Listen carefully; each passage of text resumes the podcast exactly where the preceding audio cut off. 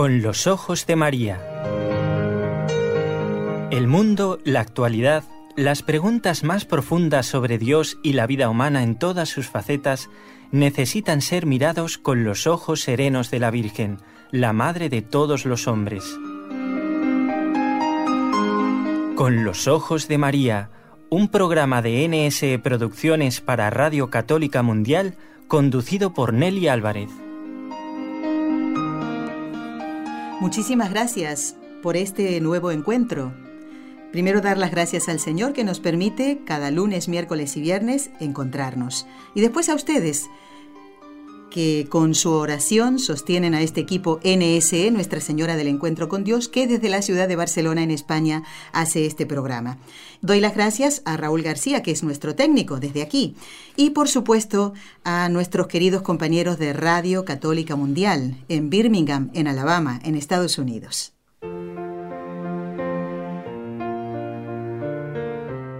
Destellos sacerdotales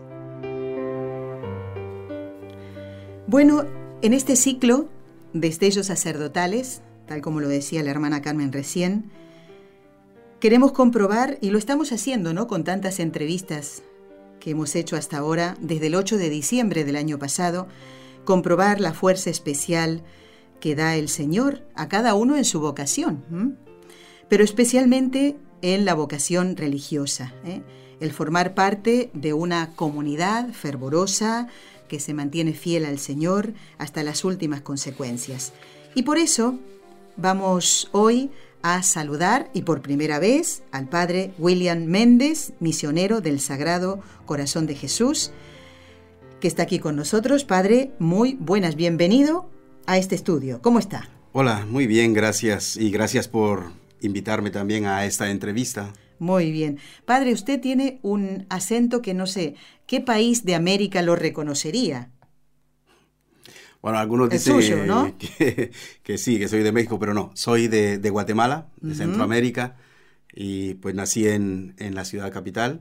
Ah, mire. Y ahí conocí también a los misioneros del Sagrado Corazón y ahí empecé también mi formación. Muy bien. ¿Cuál es la patrona de, de Guatemala? La Virgen de la Asunción. La Virgen de, la, Asunción. O sea que cada 15 de agosto están todos de fiesta allí, ¿verdad? Muy bien, porque celebramos a nuestra Madre, la Virgen Santísima. Bueno, padre, usted es el, superior de la comunidad de Barcelona, de los misioneros del Sagrado Corazón. ¿Qué eh, encomienda tienen eh, en la ciudad de Barcelona? ¿Qué llevan adelante en esta ciudad los misioneros del Sagrado Corazón de Jesús? Barcelona para nosotros es un lugar especial porque es de los las primeras casas, las primeras misiones que se, que se tuvo como congregación. Incluso eh, el padre fundador, el padre Julio Chevalier, pues también estuvo presente aquí en esa comunidad. Él fue el que compró el edificio donde está situado el Colegio San Miguel y pues también del santuario. Es la primera comunidad de aquí de España. Entonces también a nivel histórico tiene, tiene una, gran importancia para nosotros, ¿verdad? Y actualmente pues atendemos el santuario de Nuestra Señora del Sagrado Corazón y el Colegio San Miguel, que pues también tenemos mm, más o menos unos 1.200 alumnos que, llegan a estudiar ahí. 1.200 almas que tienen encomendadas y también los peregrinos que van al santuario, ¿verdad? Bueno, padre, allí ustedes guardan en su corazón, digamos, porque después vamos a ver si estos mártires de, que pertenecen a la congregación eh, pertenecieron, ¿verdad? ¿Mm? ¿Mm? ¿Dónde están sus reliquias? Eso ya después se lo preguntaré. Eh, pero bueno, vamos a hablar de estos mártires de la comunidad de Canet de Mar que dieron su vida al Señor, eh, fueron fieles a Él durante la persecución religiosa que se dio en España desde podríamos decir desde 1931 al 39, porque no hay que solamente el periodo de la Guerra Civil Española, esa guerra que, que, bueno, las guerras nunca ayudan, todo lo contrario. Pero en este caso, durante la persecución religiosa, hicieron posible que muchos hombres, mujeres e inclusive niños alcanzaran el cielo con un disparo, ¿eh? o de otra manera también. Y uno dice, qué tremendo. Pero claro, esos ejemplos, sin duda, son tesoros para las congregaciones. Hace poquito estábamos, padre, yo le comentaba antes de salir al aire, estuvimos en las jornadas martiriales de Barbastro. Los claretianos, la comunidad de claretianos de allí, también están en Vic y tal, pero ellos guardan como un tesoro eh, la vida de estos hermanos, ¿no? Usted no tuvo la oportunidad de conocerlos a ellos personalmente, pero sus vidas, al leerlas, pues algo tiene que quedarnos, ¿no? A lo mejor no le imitarán eh, los eh, religiosos de ahora en el martirio, ¿eh? pero mm, en otras cosas sí, en otras virtudes, ¿no? Bueno, vamos entonces a recordar qué es Canet de Mar, porque esto saldrá en muchos momentos de la entrevista. Canet de Mar es un municipio también de, Barcelona, pertenece a la, a la diócesis de Girona y pues está... Ah, de Girona más, es, ya. Está más o menos a unos 43 kilómetros de, ¿De, Barcelona? de Barcelona. Ah, ya. Está pues relativamente cerca. Cerca, exacto, sí. Para nosotros y para muchos de los padres mayores, Canet de Mar es un lugar especial porque muchos pues vivieron y crecieron allí en la casa. Ajá. Eh, en ese momento pues era como el seminario menor, pero también era el noviciado. Entonces ahí prácticamente iniciaron su entrega, iniciaron también su vida, su formación como religiosos y como misioneros. Para muchos, incluso de los padres mayores de ahora, Canet de Mar es un lugar especial. Claro. Ahora, pues, prácticamente es, una residencia de ancianos porque, porque también las vocaciones nuestras han, han ido disminuyendo. Y, Pero residencia de religiosos ya mayores, una residencia, en general, ya, ya, muy bien. Bueno, vamos a ver, esa comunidad de misioneros del Sagrado Corazón de Canet de Mar en 1936 estaba conformada por religiosos muy jóvenes, como usted nos lo ha dicho ahora. ¿Nos puede describir a sus componentes y cuál era la misión que ellos tenían en esa zona? Pues, como le decía, era la escuela apostólica, era el seminario menor. En aquel momento, en 1936, eh, estaba formada por 65 adolescentes y jóvenes, era el seminario menor. Entonces, habían 65 chavales que se estaban preparando también para, para la vida sacerdotal, para la vida religiosa, para la vida misionera. Habían ocho sacerdotes que eran también los encargados de, las clases, eran los encargados también de, cuidar y, de mantener el orden y formarlos, ¿verdad? Habían cuatro hermanos también que colaboraban en, en, el trabajo de la casa, seis novicios que, estaban ya a punto de terminar su noviciado y de profesar como religiosos, y diez postulantes que estaban también a punto de iniciar el noviciado. Era una comunidad de 93, más o menos, ¿verdad? Que, Grande, ¿eh? Que vivían en esa comunidad. La vida, pues, era una casa sencilla, era una casa también de, de formación la vida era prepararse, estudiar, la huerta, trabajar y, y, los padres realmente, la mayoría eran jóvenes, ¿verdad? Y había un, un sacerdote mayor de 86 años y los demás pues eran la mayoría jóvenes. Jóvenes. Incluso pues también eh, estamos hablando de, de los mártires nuestros que la mayoría tenía 28 años, y los, más, más joven tenía 20 años. Estamos, ah. eran, eran chavales prácticamente. Claro, muy jóvenes, muy jóvenes. Padre, ¿podemos decir que la mm, solidaridad comunitaria fue un elemento importante ¿eh? de fortaleza, sobre todo para estos más jóvenes, porque fíjese, eh, generalmente en las comunidades mártires o donde ha habido muchos mártires, lo primero que hacen es matar a los superiores, como para asustar a los jóvenes, decir, hombre, porque claro, ciertamente un formador, un buen formador, un eh, buen superior, pues es un ejemplo. Y claro, te lo quitan y uno puede flaquear, eh, inclusive, mm, pues decir, yo de aquí me voy. ¿eh? En este caso, ¿cómo fue? Podemos decir que eso fue un importante elemento de fortaleza para ellos. Mira, nosotros somos religiosos y, y realmente la vida también en comunidad, la, la vida también eh, en familia, porque somos una familia, eh, es importante. Y es también en la vida, es lo que el Señor también nos pide, que seamos uno, esa comunión. Y, y ciertamente en los momentos de felicidad también la familia está presente, pero también en los momentos de sufrimiento, en los momentos de dolor, la familia está presente y es un elemento indispensable. Yo creo que también cuando se estalla mm, este momento difícil, ¿verdad? En julio, el 18 de julio, que, que, inicia también toda esa persecución religiosa ahí en Canet de Mar, el 21 de julio, pues ellos mm, viven en la parte de arriba de Canet de Mar, ven desde arriba también cómo queman la iglesia parroquial y ya también saben que, que, las cosas no, no, están, bien. El superior también reúne a toda, a toda la comunidad, habla con ellos, deciden que pues se van a vestir de civiles, se quitan la sotana y pues también van tomando algunas pautas para tener en cuenta si algo sucede. Ciertamente ese mismo día, a las 4 de la tarde, ya llega un grupo de personas armadas del comité. Los milicianos, claro. A tomar eh, la casa. Ah, y como también eh, el superior mm, también está al tanto, está pendiente también de, de lo que pueda pasar, pero realmente cuando ya se da el momento de mm, que los están, los están ya para matarlos, eh, el superior viene con otros dos padres, tres padres que escapan camino a, Barcelona y un hermano. Son los, cuatro que escapan en dirección a Barcelona. El grupo más joven, que son cuatro sacerdotes y, y tres hermanos, se queda para también darle algunas explicaciones a, a los estudiantes y sobre todo a los mayores que cuidaran a los pequeños. Y el padre mayor, el padre que tenía 86 años, se queda con ellos.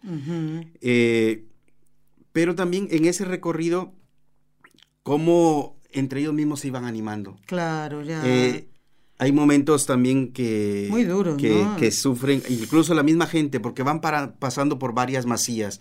Y lo bonito es cómo también eran perseguidos por, por ser sacerdotes, por ser religiosos. Claro. La persecución era por eso. Exactamente, por eso. Pero también lo interesante es cómo, así como hay gente que, que los odiaba por eso, pero también fueron en el camino parando en varias masías y la gente, pues cuando le decían que eran sacerdotes, los trataba con cariño, les acogía, les daba comida. Poniendo en peligro su propia vida. Exactamente, poniendo... en peligro su propia vida. Entonces, como también hay gente que los perseguía, pero también cómo hay, hay personas que por su ser religioso, por su ser seguidores de Jesús, los acogían, incluso, como tú dices, poniendo en peligro su propia vida. Y cómo eh, al final pues también decían esas mismas personas, esas mismas familias, que ya eran chavales. El mayor tenía 28 años y, y, el más joven 20. Entonces, ya los últimos días iban cansados, tristes, alguno de los jóvenes iba llorando Incluso pues ya iban descalzos con los pies sangrando. Ese, ese año parece que, también fue un año de mucha lluvia y de mucha tormenta. Entonces, prácticamente casi los dos meses que estuvieron ellos escondidos en la montaña, Fueron, fueron, fueron también momentos muy difíciles. Dormían prácticamente al, escampado, ¿sí? Y, muchas veces iban caminando debajo la lluvia, bajo las tormentas. Entonces, como también ellos entre ellos mismos se fueron dando ese apoyo, se fueron dando también ese valor, iban rezando el rosario. Es una cosa que repiten mucho las personas que los, que los veían, momentos de silencio, momentos de también que los veían caminar, incluso el día antes que, que los mataran, hay un testimonio de una persona que, que, era vecina de donde los tenían apresados y dice que los veían caminar rezando el rosario. Entonces, como también la oración, como también el apoyo y, ese espíritu de comunidad, de animarse unos con otros. Ahí estaba la fortaleza. Y también me ha gustado lo que ha dicho usted, no solamente el odio ¿no? de estas personas, y no me extrañaría que hayan sido ayudados estos mismos asesinos por, por los hermanos, por los padres, porque varios testimonios de la persecución religiosa habla de eso, ¿no? Eh, sacerdotes que han sido asesinados por personas que habían recibido el autismo, la comunión de parte de ellos, e inclusive ayuda económica, así que no me extrañaría, ¿no? Eh, pero voy a esto, no solamente la familia de la comunidad propiamente de los misioneros del Sagrado Corazón, sino la familia de la iglesia, porque usted está diciendo que estas personas trataban de acogerlos poniendo en peligro su vida y darles lo que podían y decirle, hombre, a seguir adelante, porque venían y directamente los mataban, aquel que acogía, ¿no? En su casa a, a una persona por ser religiosa. Y quería aclarar un poquito, padre, por si algún oyente de América no lo entiende. Las masías, eh, amigos, son unas especies de fincas, que, fincas donde puede haber eh, huerta eh, o inclusive algunos animales de ganado, algo así, ¿no? Sería algo así, un poquito más grande que una casa normal sería, ¿no? Sí, son sobre todo casas de campo. Casas de campo sería, eso, eso es lo correcto. Padre, yo quiero que nos recuerde los nombres de los mártires de Canet de Mar, de este municipio cerquita de Barcelona, de los misioneros del Sagrado Corazón de Jesús de 1936. Y coméntenos los nombres de cada uno de ellos y quiénes eran sacerdotes. Eh, el grupo que, escapó intentando llegar a Francia, pues eran siete. Tres sacerdotes, el padre Antonio Arribas, que pues tenía 28 años, era originario de Burgos su único destino fue prácticamente Canet de Mar, porque tenía un poquito más de un año de, haberse ordenado sacerdote y fue destinado a aquella comunidad. Un hombre muy servicial, era el administrador de la casa y el administrador del, seminario. Eh, entonces, prácticamente, pues estaba al tanto también de la administración, era profesor de latín y muy entregado en su trabajo. Eh, aparte de él, el padre José Vergara, que tenía también 28 años, nace en Navarra, era profesor de ciencias naturales y de matemáticas, también un hombre de, mucho deporte y, muy arriesgado, ah, ¿verdad? Eh, profesor también con un trato abnegado, conciliador, muy servicial también con, con la comunidad y con, con, los chicos que estudiaban, sencillo y apacible. El padre Josep Oriol Iser que es de... Este era de aquí, con ese nombre. De Villanova de Ila Yeltrú. Ajá. Ah, mire. Tenía 27 años también cuando lo mataron. Eh, profesor de, dibujo, buen compañero. Con su timidez también él soñaba y aspiraba a, ser misionero en tierra lejana. Era, algo, las misiones le, emocionaban. Claro, pero bueno, su sueño tampoco se cumplió. El padre Abundio Martín, que también tenía 28 años, era de Palencia, eh, era el organista, estaba encargado también del coro del seminario, era profesor de, canto y también su sueño era, era ir a tierras lejanas, a tierras de misión. Mm, no pudo tampoco. Hay tres hermanos, el hermano José del Amo, que es de Zamora, eh, él se encargaba un poco de, las faenas y del trabajo de la huerta. Ah, fíjese. Una persona muy sencilla, muy servicial y también de una vida de piedad profunda. Todos los, siete tenían una vida espiritual profunda, ¿verdad? El hermano Gomercindo Gómez tenía 25 años, eh, de León, pues también un religioso observante, unido también a una gran alegría y a una gran amabilidad y sencillez. Les cuento a los oyentes que aquí tenemos algunos folletos que yo ya había recibido y que trajo también aquí el padre. Eh, algunos, algunas son fotografías ¿eh? de, de, ellos. sí, es, el padre, ¿no? El padre, el padre, Antonio, Arriba. Sí. Pero de algunos no hay fotografías, sino eh, como dibujo, una especie de dibujo, ¿no? Y pues a este hermanito, al hermano Gubercindo, le han hecho una sonrisa, pues esto mm, pega con lo que usted está diciendo. Y el hermano Jesús Moreno, que era el cocinero, tenía 21 años, eh, de Palencia también, un hombre pues también servicial, entregado, incluso pues también con muy buen humor. Dicen que cuando él estaba presente en, el grupo mm, se oían carcajadas y porque a todo también pues le hallaba el lado, lado agradable, el lado también de humor. En esas Entonces, Estaban contentos. Incluso pues con esa diversidad que, que tenían, eh, se fueron ayudando. Como también en los momentos de, desánimo, de esperanza, también Jesús Moreno metía un poquito esos momentos de, de, este hermanito cocinero, Sí, de, de alegría. Claro, de alegría. Pero también José Vergara, que era el padre también un poco que conocía, eh, le gustaba el deporte, le gustaba la montaña, entonces también era el que iba orientando y guiando durante todos esos días de trayecto y de por camino ahí por la montaña. campo, claro. Incluso era un hombre arriesgado. Eh, la misma noche que escapan, eh, se ve que estaban en la montaña cerca de, de- de la casa de Canet de Mar. Regresan él y otro compañero, Ah. no se sabe quién es el otro, eh, a donde están durmiendo los, los- los- los niños, los seminaristas, a, a ver cómo estaban, a animarlos. Y entonces ya también los mismos jóvenes seminaristas le dicen que los están buscando para matarlos y que, que mejor escapen. Y, pero cómo también tener el valor de, de regresar y preocuparse también por los seminaristas. Qué cosa, Ellos ¿eh? sabían que, que a los seminaristas no les iban a hacer nada, pero estaban pendientes también de ello. Qué bonito, qué bonito. Y luego, pues también el padre Antonio Arribas, que era el administrador, incluso era el que menos tiempo tenía de ordenado de los otros tres. Sí. Pero como también él iba, iba guiando, iba también poniendo un poquito el- las pautas para, Claro. para, para avanzar. Ciertamente yo creo que su idea no era, no era escapar a Francia, porque estuvieron cerca de Canet de Mar mm, casi más de un mes. Porque prácticamente eh, estuvieron ya en una masía eh, cercana a, a Canet de Mar. Claro, no avanzaron mucho. No, No los- avanzaron mucho. El tra- mayor trayecto lo hicieron en cuatro días. En cuatro Sí. días. ¿Por qué? Porque dormían eh, cerca de, de- de una masía Ajá. que los acogió. Ahí estuvieron prácticamente tres semanas en la montaña escondidos.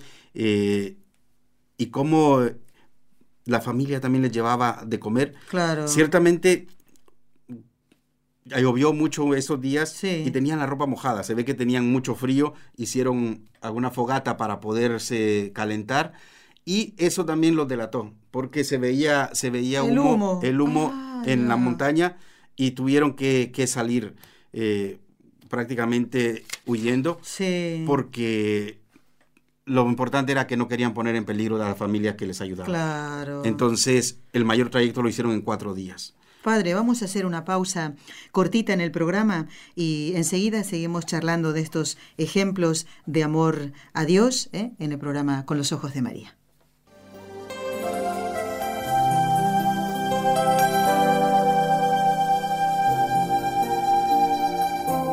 Estás escuchando en Radio Católica Mundial el programa Con los Ojos de María, en vivo y en directo, presentado por el equipo Nuestra Señora del Encuentro con Dios desde Barcelona.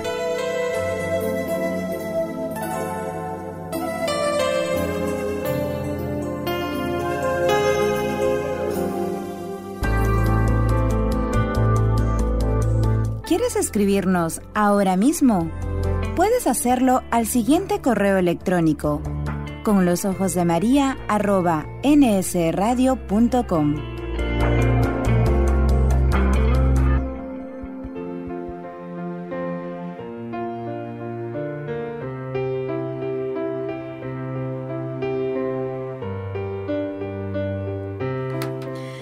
Bueno, estamos compartiendo un programa más, podemos decir que uno de los últimos de este ciclo de estellos sacerdotales, que va a concluir el día miércoles 5 de diciembre. Falta ya muy poquito.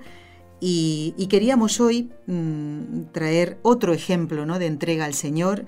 Muchos de los eh, sacerdotes a los que hemos entrevistado, yo le cuento, padre, eh, algún oyente puede decir, otra vez está diciendo lo mismo Nelly, pero es que a mí me encanta porque a lo mejor usted no pudo escuchar los programas anteriores.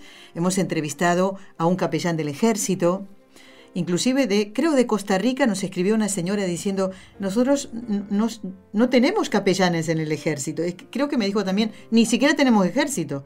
Yo no sé si esto realmente será así, pero ella estaba muy sorprendida que el, que el ejército tuviera un capellán.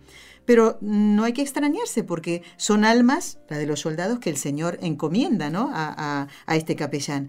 Un capellán de circo, padre. ¿Usted sabía que las ferias y los circos tienen capellanes? Pues ahí está. Ellos son los que bendicen, como nos contó este padre, el padre José Aumente, eh, el, el cañón por donde se tira el, el hombre bala. Imagínense, ¿eh?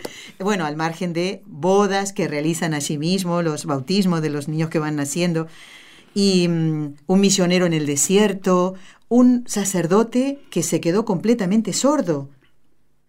Y uno dice, pero ¿y cómo puede ser eso? Pues el Señor lo quería así, ¿eh? gracias a Dios puede escuchar ¿eh? y lleva a la parroquia de Santa María del Silencio Mm. en Madrid. ¿eh? Fíjese las cosas. Qué Bueno, interesante, sí. Es muy interesante. Y ahora estamos conociendo otros ejemplos, en este caso de mártires, ¿no? ejemplos de santidad. Padre William Méndez, que es el superior de la Comunidad de Barcelona de los Misioneros del Sagrado Corazón de Jesús, el hecho de que todos en grupo huyeran del peligro, ¿eh? estos siete mártires, ¿Va acaso en contra del Evangelio el hecho de huir o el hecho de experimentar esa angustia y ese miedo eh, natural, ¿no? ¿Acaso le resta mérito a la entrega de ellos al Señor?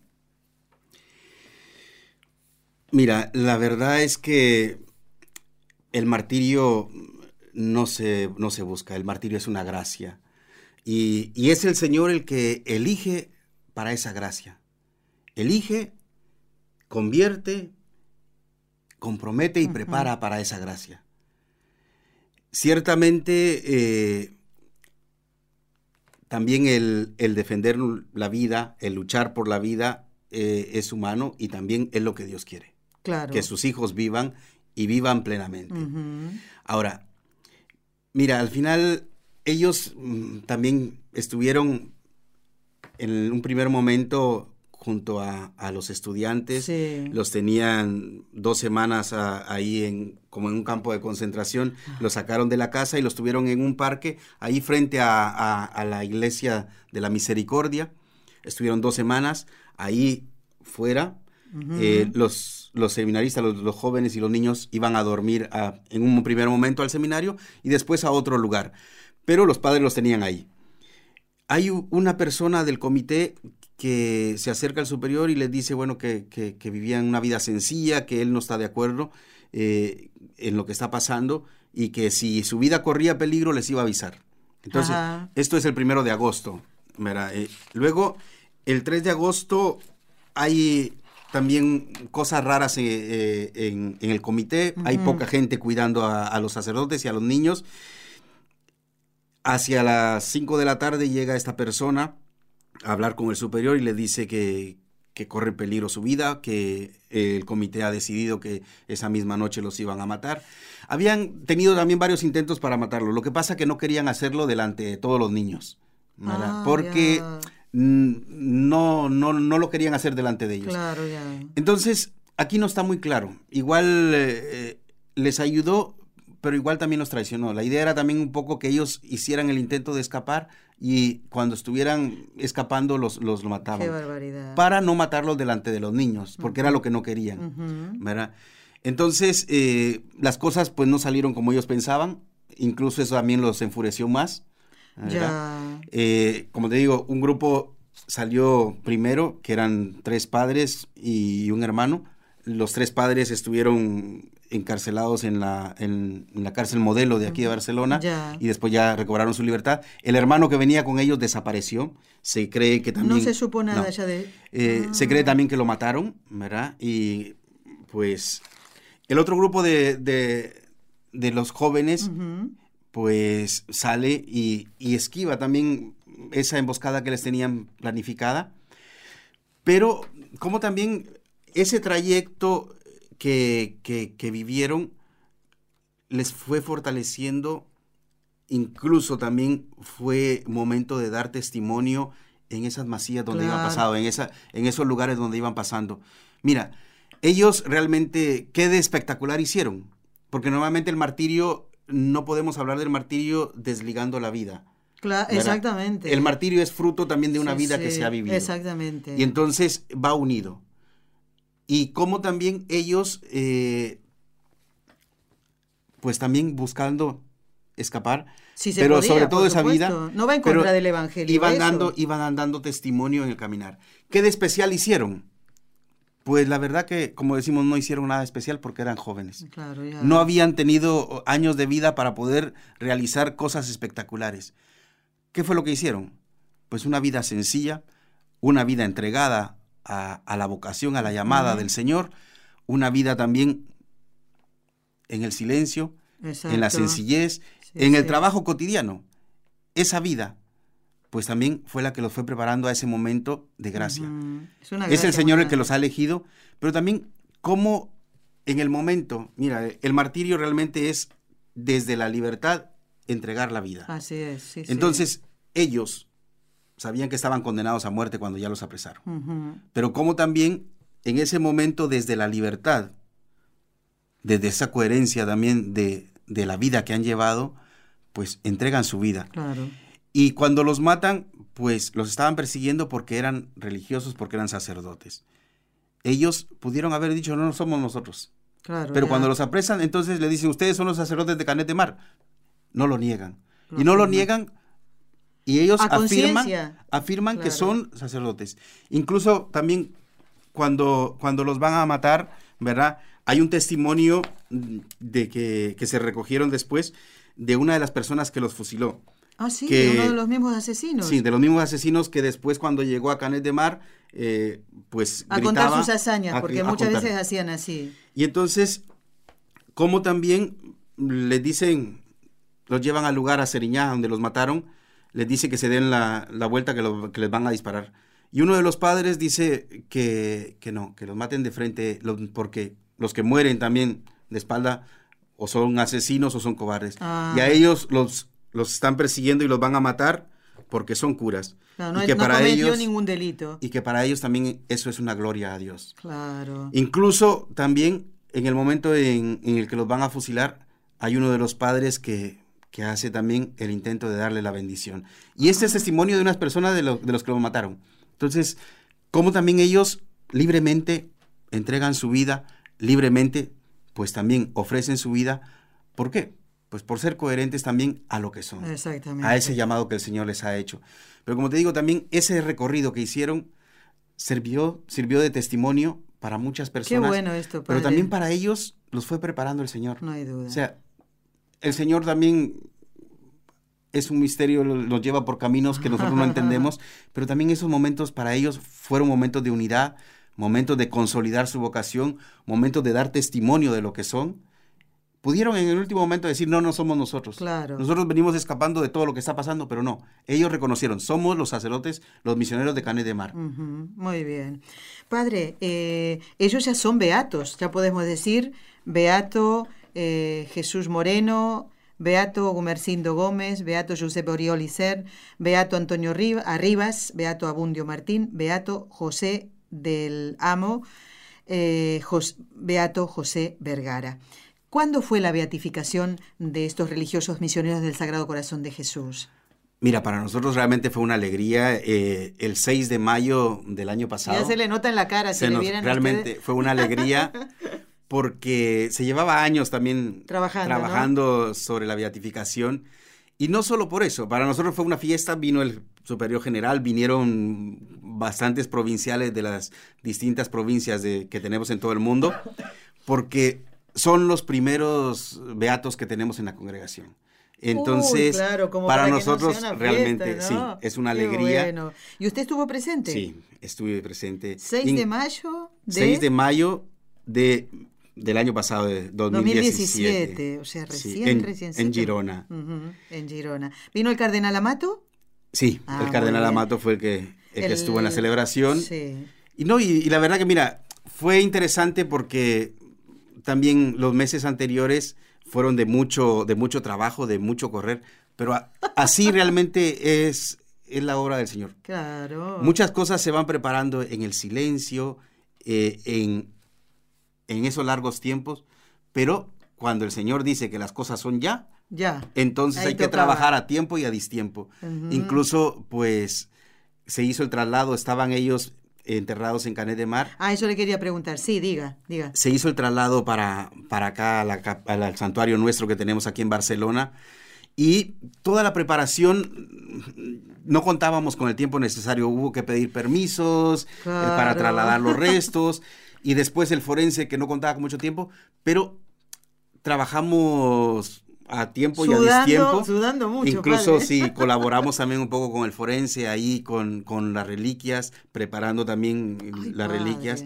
Eh, Qué regalo para usted sí, también, ¿no? La verdad que fue un momento muy, muy especiales. Sí. Y están enterrados entonces en el santuario de Nuestra Señora del Sagrado Corazón aquí en Barcelona. Sí. Pues ya nos van a tener a Raúl y a mí por ahí cerquita, ¿eh, padre? Pues serán bienvenidos. Ay, qué bueno, porque... Y sí, mucha, mucha gente llega también a la capilla de los mártires a rezar por ellos, a rezar a A ellos, ellos, ¿no? a rezar a ellos por también sus necesidades, que ellos intercedan, ¿verdad? Por esas necesidades que tienen. Mm. Para nosotros es una alegría. Ahora estamos esperando también la, la beatificación de otros compañeros nuestros, sacerdotes ¿sí? españoles que murieron en Guatemala, que el proceso también ya bastan- va bastante adelantado. Sí. Son tres sacerdotes misioneros del Sagrado Corazón y con ellos también algunos catequistas, ¿verdad? Ah, que ya. quiere también recogerse un poco. Pero esto es más reciente, Sí, padre. Esto en la década del 80. Claro, ahí está, claro, más reciente.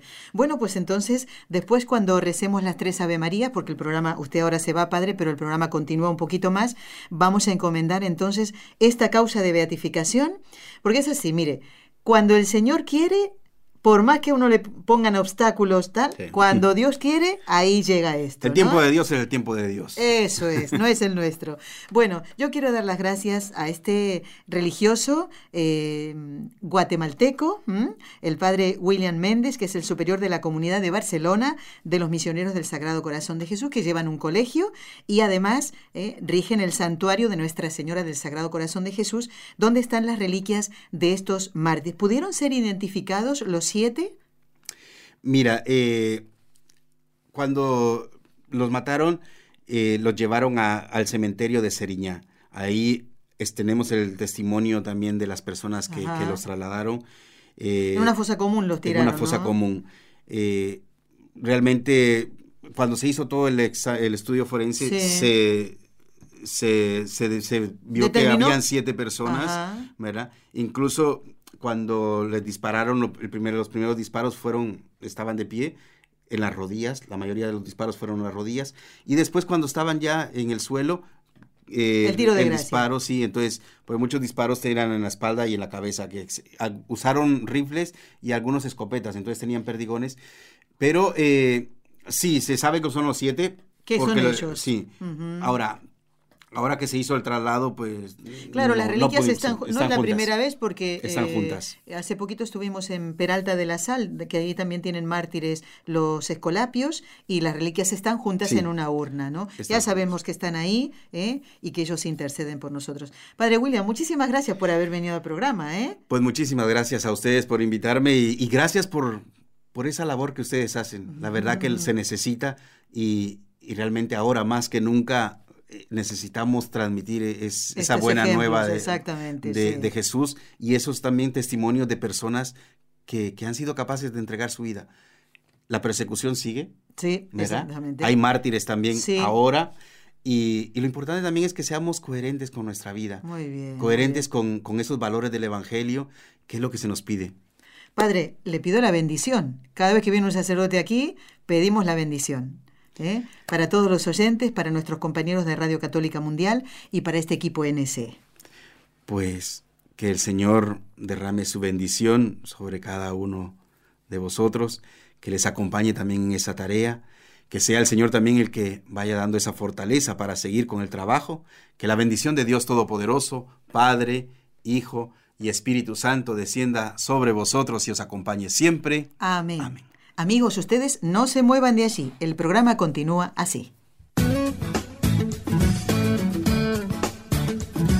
Si deseas participar en vivo en el programa Con los Ojos de María en Radio Católica Mundial, marca el siguiente número de teléfono 1866-398-6377 si llamas desde Estados Unidos o Puerto Rico. Si llamas desde otros países, marca el código internacional y luego el número 1205-271-2976.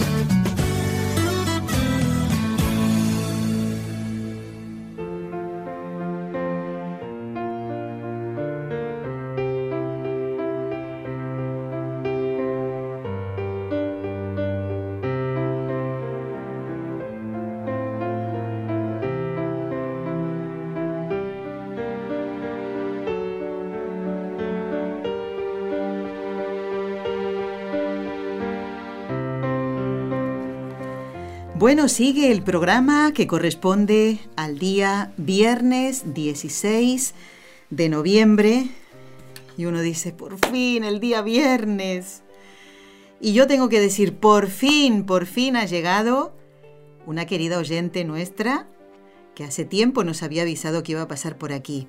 No todos tienen la bendición de ella de poder compartir un ratito del programa, porque Maribel, de Colombia, que pasó hace poquito, de camino o de vuelta de una peregrinación a santuarios marianos, pues con ella pudimos hablar un momentito nada más, ni siquiera una foto podíamos sacarnos, mm, pudimos. ¿Qué va a ser? Otra vez, Maribel, tendrás que venir de nuevo, ¿eh? Sí o sí, estás comprometida aquí delante de todos los oyentes. Pues está con nosotros Dora. Dora saluda a los oyentes y no van a decir, Nelly está diciendo una cosa y Dora no está ahí. ¿A que Ah, sí? ¿A que sí?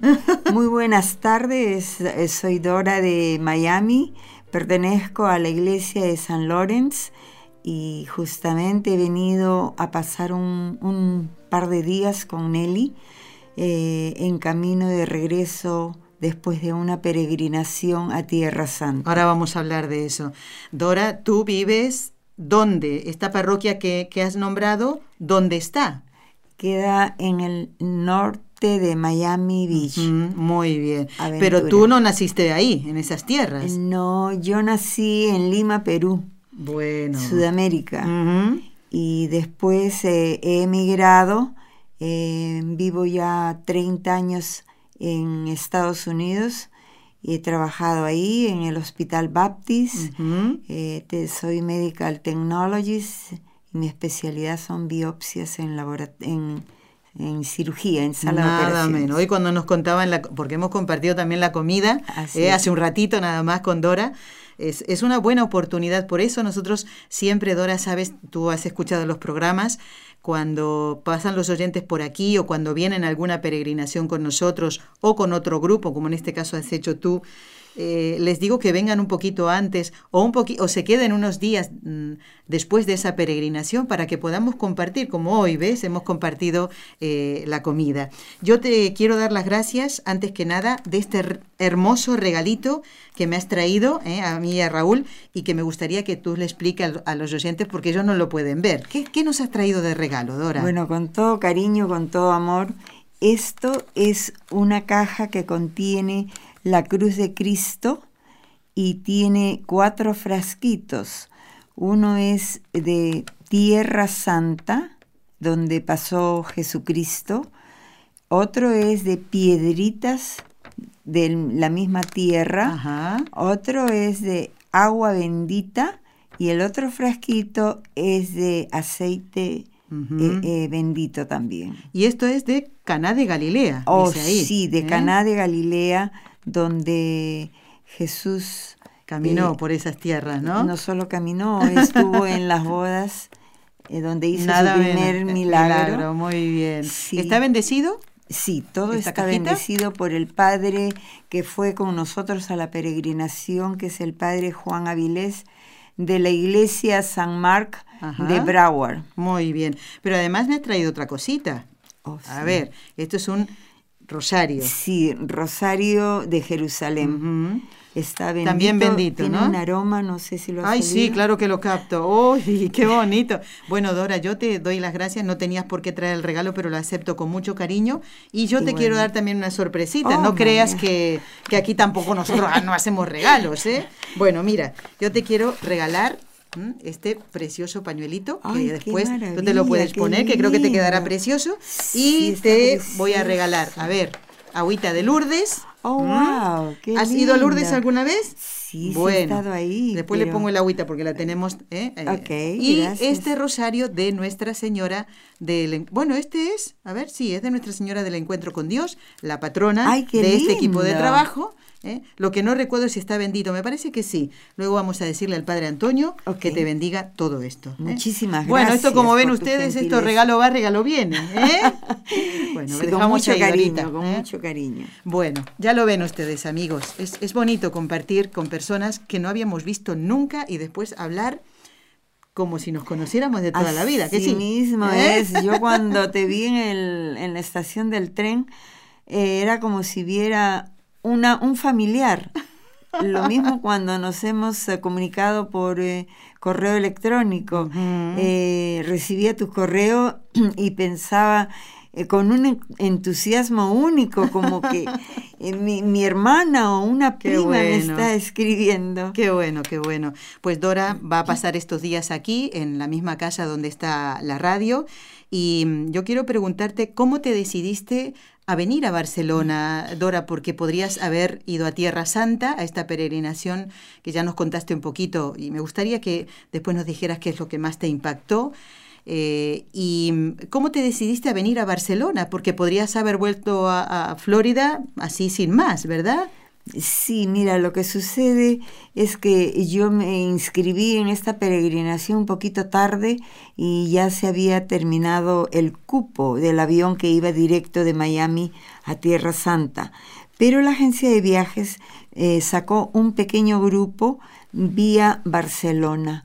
Entonces yo pensé, oh, nuevamente ir a Barcelona, y he estado en el 16 en... Eh, santuarios marianos, eh, visitando a la Virgen de Montserrat. Pero en esta oportunidad yo pensé, oh, nuevamente en Barcelona, qué bien. Aparte de visitar a una prima que muchos años no la veía y que ahora voy a ver a la, hija de mi hermano, pensé con los ojos de María.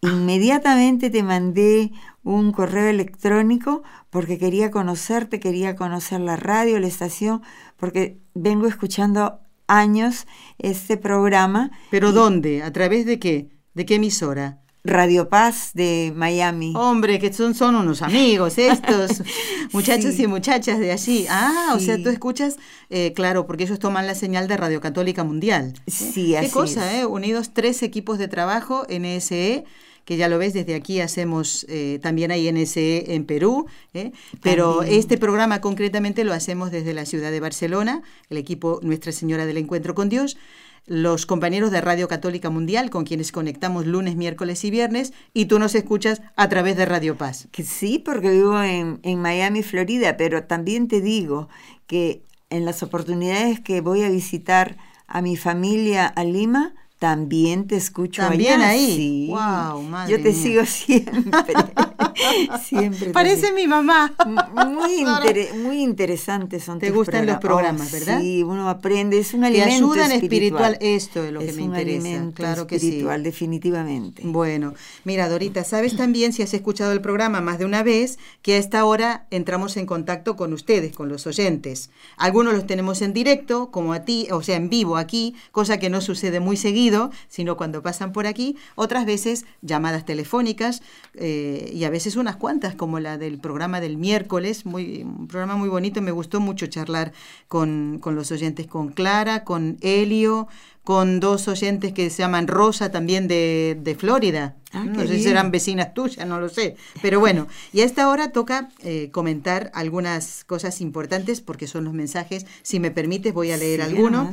Quiero anunciar eh, a mm, Roxana, que es una oyente que también suele escribirnos eh, seguido, ¿ves? Este correo es de ella y este también es de ella, ah, como ves tú, Dora. bueno, decirle eh, que el próximo lunes, si Dios quiere, 19 de noviembre, va a estar con nosotros el padre Antonio Ruiz. Roxana pedía que habláramos de el libro El combate espiritual de Lorenzo Scupoli.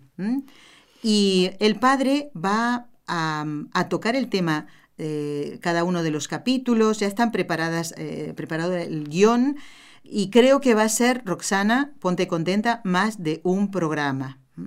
Ya estamos a punto de entrar en el Adviento, nos vamos a preparar para la Navidad, decíamos con Dora, ya tenemos la Navidad encima, ¿eh?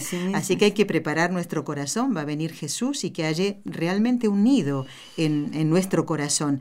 Entonces el Padre Antonio, Roxana, va a responder a esta sugerencia tuya eh, de hablar del libro El combate espiritual. No se pierdan ese programa, si Dios quiere, el próximo lunes.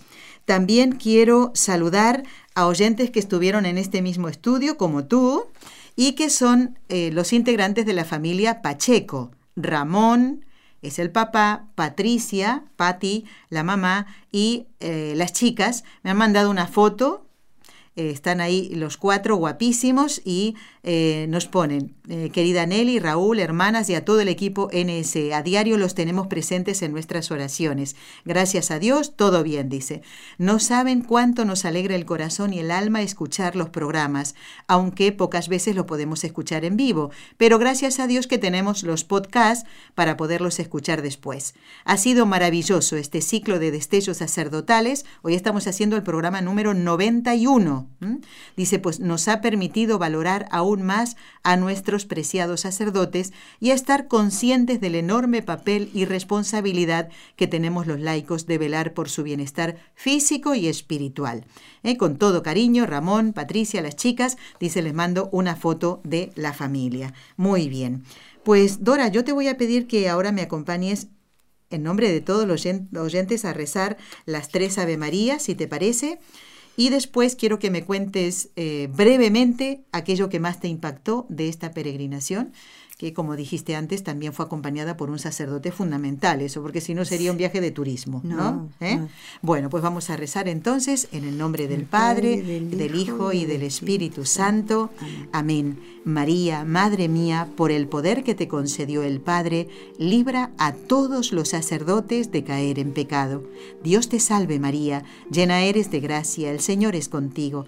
Bendita tú eres entre todas las mujeres, y bendito es el fruto de tu vientre, Jesús. Santa María, Madre de Dios, ruega por nosotros pecadores, ahora y en la hora de nuestra muerte. Amén. María, Madre mía, por la sabiduría que te concedió el Hijo, libra a todos los sacerdotes de caer en pecado. Dios te salve María, llena eres de gracia, el Señor es contigo, bendita tú eres entre todas las mujeres, y bendito es el fruto de tu vientre, Jesús. Santa María, Madre de Dios, ruega por nosotros pecadores, ahora y en la hora de nuestra muerte. Amén. María, Madre mía, por el amor que te concedió el Espíritu Santo, libra a todos los sacerdotes de caer en pecado.